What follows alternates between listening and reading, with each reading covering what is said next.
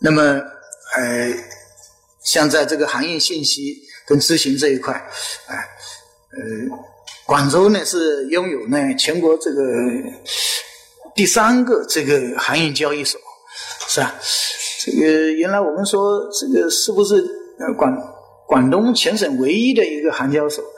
呃，查了一下，说这个呃汕头曾经批过一家，是吧？嗯，那现在不知道他们这个这个干的怎么样，发挥的这个怎么样？就是啊，那么海运高校这一块，我们这一块呢，现在这个有广州这个航海学院啊，广州航海学院啊，那么从当然从办学的这个这个。来讲，因为呃本科的时间还还不长，是吧？呃，下一步还有一个怎么呃这个加快发展啊，加快发展的这个问题。那么广州这个航运企业团队是吧？这个呃现在我们这个我们的航务部门这个平时这个纳入到。这个我们的这个量的统计这一块，包括呃这个呃货运量的统计，这个周转量的统计，我们现在大数大概一百五十几家，那么对应的这个超过这个三千万吨的这个载重吨，它所经营管理的这个这个应力上来讲，啊，所以这个里面有最大的这个世界第一的中沿海散货啊，从。这个特运上来讲是吧？这个也是世界上第一的这个呃，这个这个中沿海这个特运，哎，都在广州，都在广州。呃，现在我们弱一点的呢，觉得还是我们这个从集装箱的船队上来讲，这个这个是我们呃下一步啊，是要好好这个考虑这个来谋划哎，这个这一块。那第五个呢？内陆的腹地的市场广阔这一块，这个从华南换珠的角度，哎，最后一点呢，我想还是一个整个发展机遇啊，这个战略发展机遇凸显。前面也谈到了这个国家“一带一路”建设、粤港澳大湾区的建设，以及南沙自贸区的建设，都为广州啊国际航运枢纽提供了难得的这个发展区域啊。那么政策的优势啊也很突出，就是说，啊，这个嗯。呃，最近几年，我们嗯从市区这个两个层面上，哎，有出台相应的这个支持、这个扶持的这个政策，哎，嗯，尤其我们这个南沙，嗯，自贸区，嗯，对这个嗯港口航运这个相应的支持，呃，应该说呢，还是有有这个比较大的这个吸引力。呃，当然这个，呃。政策的优势也是一个动态比较的这么一个优势，是吧？嗯，最近我们也也也也看到，是吧？呃，这个周边的城市也是，呃，对这一块，呃，越来越重视，啊，越来越重视，这个也出台相应的一些支持性的一些政策，啊，嗯，所以我们也要根据这些情况啊，这个要与时俱进啊，不断的这个做一些这个调整，哎。那第四个呢，是努力推进啊广州啊国际航运枢纽的这个建设。呃，在幺五年的一月呢，市委十届六次全会啊提出构建广州国际航运中心、物流中心、贸易中心以及呢金融服务体系啊相互融合的这么一个格局，就是三中心一体系的这么一个发展战略啊。那么我们在这个幺五年八月啊，呃，市政府呢是印发了呃建设广州国际航运中心三年行动计划，就是幺五年到幺七年，啊，明确了三年的工作任务，提出了这个奋斗目标啊。那么到这个幺七年，哎，这个量货物吞吐量要完成五亿五，集装箱要达到两千万。所以这张表呢，大家可以看到啊，这个。嗯，前面两栏这个幺四年这个这一系列指标啊，一列指标到幺七年啊，这个嗯，像货物吞吐量基本上每年啊，这个涨三千万吨，是吧？呃，我前面我也谈到这个几个亿吨的等级里面呢，基本上呢。呃，四年左右，也就是说两千五百万，所以这个应该说呢，这个呃还是这个这个加速了，加速了。集装箱这呃增加了这个三百来万箱吧，就是说，啊，这一块呢还有一个比较大的变化的，就是在这个航线的数量，不管是航线的这个总量，还是还是在这个国际集装箱这个航线这里，当然这一块，我我们也看到哈，这个，嗯，后面二零二零年的最后这一栏的这个目标里面，啊，实际上。呃，整个要求步伐上来讲，其实我们这个没有放松，还是希望呢，在前面三年的基础上啊，能够啊进一步的这个来加快来发展。这里面也提到了最后两栏的，包括游轮的数量以及这个呃船公司的这个运力这一块，呃。现在一关于运力啊，这个其实它有几个概念，不同的口径的问题是，这个包括呃本身船机港是广州的，是吧？嗯，我们我们在这一块呃得得还得跟相关的部门啊，呃怎么能够嗯这个让。嗯，传奇港这个广州这个注册能够更多一些，能够更多一些。嗯，这个我们呃还还得还得做做大量比较细的这个工作吧。就是说，哎，这个呃这个是从几个几个主要的这个指标上，大家可以可以看到。那么应该说呢，除了这些指标，我们这个从国际的一些相应机构，呃，包括刚才谈到了这个是吧？呃，这个波罗的海的国际航运中心发展的指数上来讲，呃，我们几年时间下来，我们是呃一年内也是每年都往前靠，每年都往前靠。啊，这个在这个挪威传奇社和德国这个劳氏这个啊这个这个传奇社这里啊，哎，对幺七年国际先进这个海事中心的这个综合排名这一块，广州。哎，也是第一次进入了前十五，哎，进入了前十五。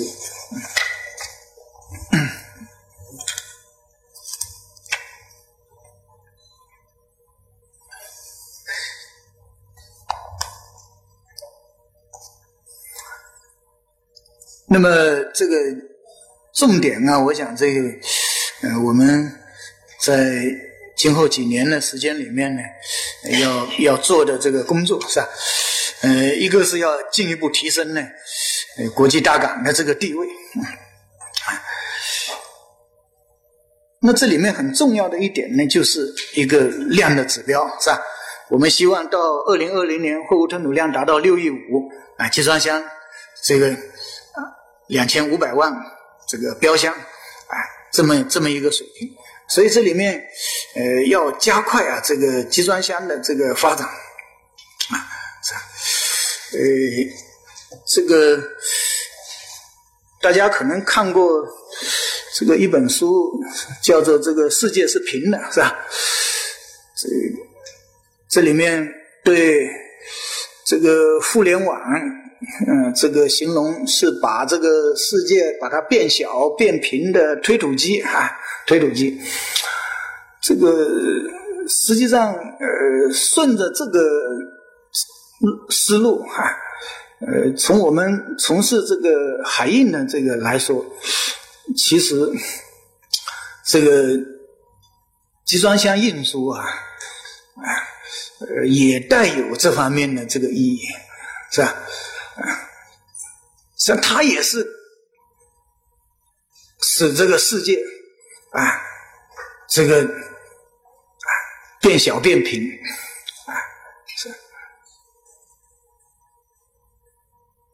也可以说呢，是这个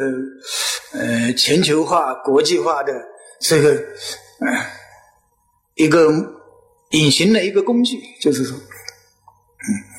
嗯，从历史上来说，这个集装箱啊，这个时间其实到现在，哎，这个并不是很长的这个时间啊，呃，按照现在的记载，是不是大家公认的不好说哈？这个是，哎。第一批的这个集装箱是从五六年啊，这个具体的时间是四月二十六号，是从这个呃这个这个纽约新泽西从纽沃克开始啊，那么到休斯顿，那么应该说呢，这个我们国家呢，这个现在记载的是我们中演的上演，嗯，这个一九七八年萍乡沉沦，嗯，拉着这个箱子到的这个这个这个这个澳洲啊，这个澳大利亚就开始，经过几十年的发展呢，呃，实际上这个发展是整个过程啊是非常的这个快，非常的快。是啊，那么这个其实集装箱，大家想到啊，你别看它一个简单的，呃，这个技术含金量不大的这么一个运输工具，是吧？嗯，这个其实最大的、最核心的一个理念是什么呢？是一个这个标准化，哎，标准化，哎，同时呢。嗯，集装箱的使用呢，我觉得还带有这种，嗯，从这种改革创新的这个这个角度上来讲，嗯，有它的这个很大的意义啊。是，呃，其实大家别看这个过程几十年的发展很快，从过去上来讲，这个一开始这个谁都不愿意用，啊，是啊，这个。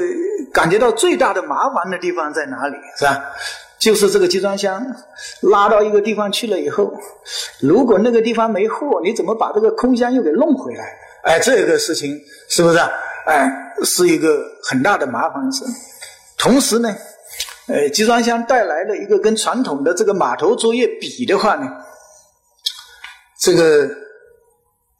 基本上不用人，是吧？过去杂货作业，这个一条作业线下来十几二十个人，是吧？所以这里面像在美国就碰到一个什么问题呢？就会有个工会的问题，是吧？这个你你说你不用人了，我这些人干嘛去？对不对？本来十几二十个人，这个大家手搬着这个肩扛着，到最后只剩下你开吊机的那一两个人了，对不对？哎，那怎么办？是不是？那就是一个有一个工会这个势力的这些问题在里面，所以应该说发展到今天呢，这里面带来的那其他的配套的，就是从道路、桥梁、这个呃仓库这些一系列配套的来讲，这种系统化的思维，哎，这个在这里面也是得到了一个一个非常好的一个一个体现，是吧？嗯，所以这张表呢是现在呃全球去年的这个呃世界上的这个那集装箱的这个整个整个这个排位的这个情况是吧？那么广州港的集装箱呢，像我们大体上也是从七九年就开始是吧？呃，嗯，查了一下这个数哈，我们在九零年的时候是过十万箱，哎，这个。九九年，通过九年时间达到了一百万箱，啊，这个，呃，当初其实过一百万箱也是不容易，啊，但是最近这些年啊，这个发展的比较快的呢，还是这个，啊，南沙这个建设之后，啊，整个的这个发展，啊，好。我们在零八年呢突破了这个一千万，哎，那么去年呢过了这个两千万，哎，这个呃，我我今天早上把这张表给加了上去，呃，我看了这张表了以后，我感觉到这个其实也是有很多这个感慨。大家看到第一栏是这个是吧？九零年的时候，第二栏呢是零三年的时候，这个是呃。这个资料是来自于是，嗯，这里这里有写的哈，这个叫做嗯集装箱化这个这个这个杂志和这个呃联合国的这个这个这个这个经这个一个什么委员会哈，呃经济经济社会委员会，这个对着这个亚亚亚太地区的哎这个亚太地区的前二十这个数里面大家看啊。这个最后这个二十这个零零的都给排上去了，就没有大家找不到有个广州的，对不对啊？啊，其实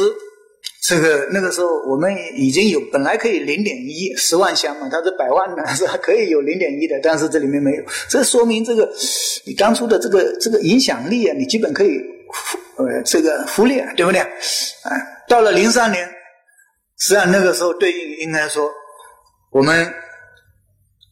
零三年的时候已经达到了这个两百七十几万箱，我们那个时候，但是。最后一名也过三百万了，所以又没有了，是不是？这个，嗯，是，所以大家再看到前面那张表，所以我相信我们这个呃从业人员，我想更是有直接的这种感受。但是从呃市民的角度啊，也可以看到这个广州啊，应该说这些年的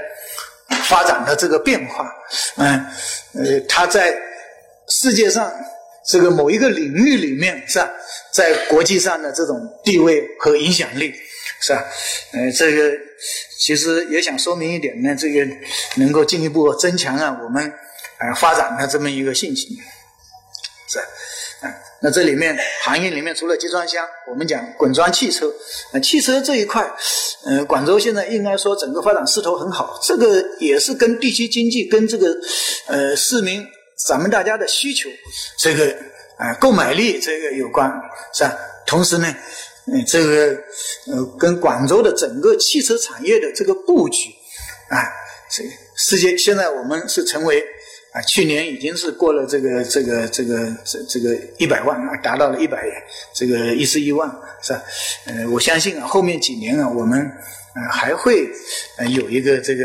呃比较快的这么一个发展是吧？那第三个就大宗物资这一块，呃，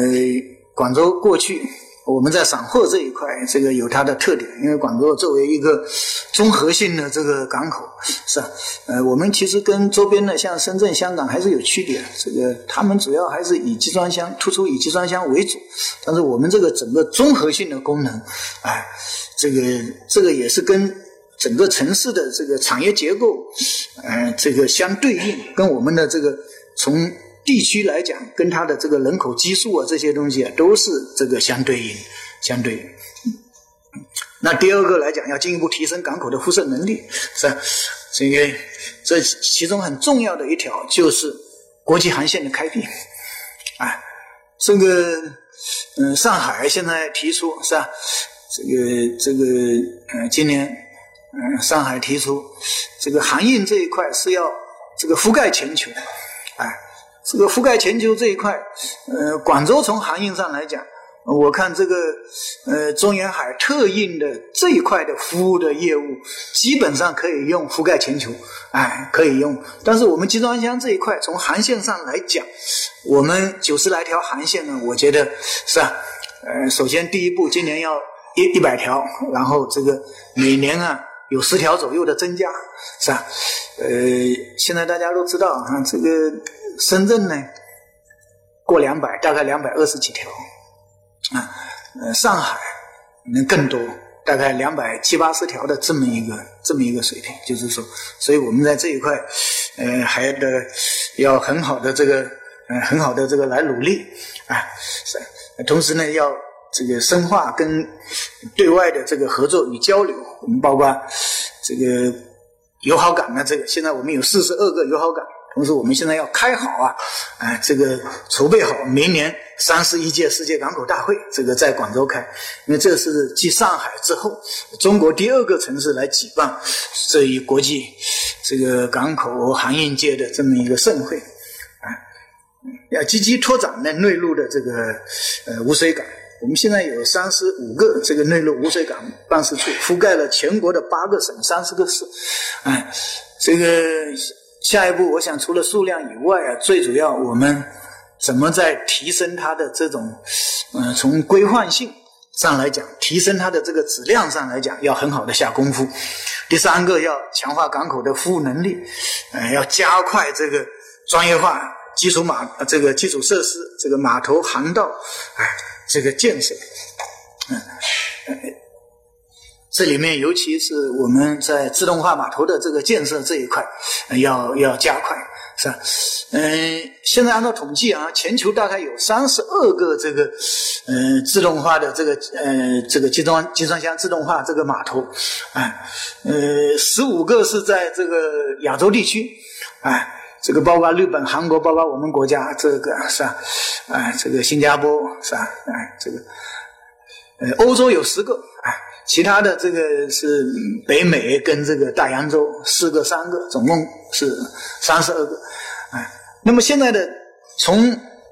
九十年代，哎，这个九三年第一个这个世界上啊这个自动化的这个集装箱码头鹿特丹这个 ECT 的这个码头开始呢，嗯，前面的发展呢已经一二三四这个啊已经发展到这个第四代，是吧？这个。其实这个分了四代啊，呃，主要的这个呃每一代的不同啊，还是在从集装箱桥吊的这个小车啊，以及这个呃呃整个这个运行的这个技术这一块和这个堆场的布置和它的这个呃智能化这个稳定性。啊，这个节能环保这这些方面呢，这些区别，就是说，呃，因为都是比较专业的东西，是吧？这个反正大家大概了解一下。那我们现在就是准备这个南沙集装箱四期，哎，这个准备，这个在这一块，我们，嗯，我们想啊，这个主要是在这个堆场的水平运输这一块，能够通过无人驾驶这个这个技术啊的使用，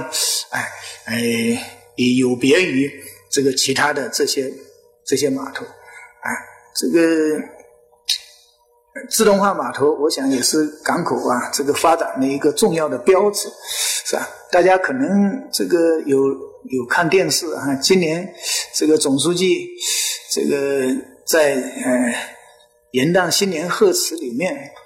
提到了这个上海洋山的四期的这个。全自动这个集装箱码头，嗯，也有相应的视频连线啊，这个大家这个都都看到哈。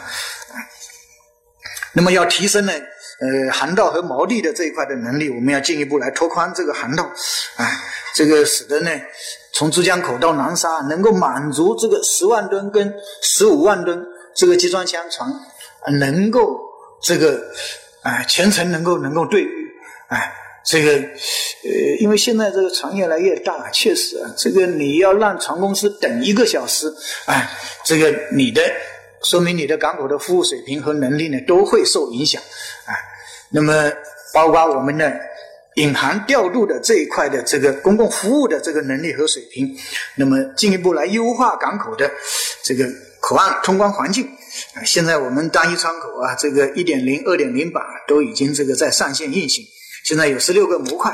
呃，这个从政府部门上来讲，我们现在有二十一个部门的相关业务呢，可以放到这个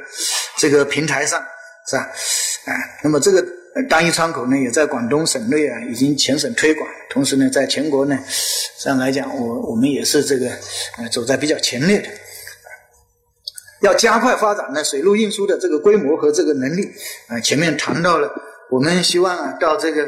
嗯，二零二零年，这个呃，本地航运企业经营船队的规模能够超过四千万这个载重吨啊，要加快呢这个游轮呢，这个呃旅游这个产业的这个发展，是吧？嗯，我们去年呢，哎，达到四十万人次，这个在全国排第三，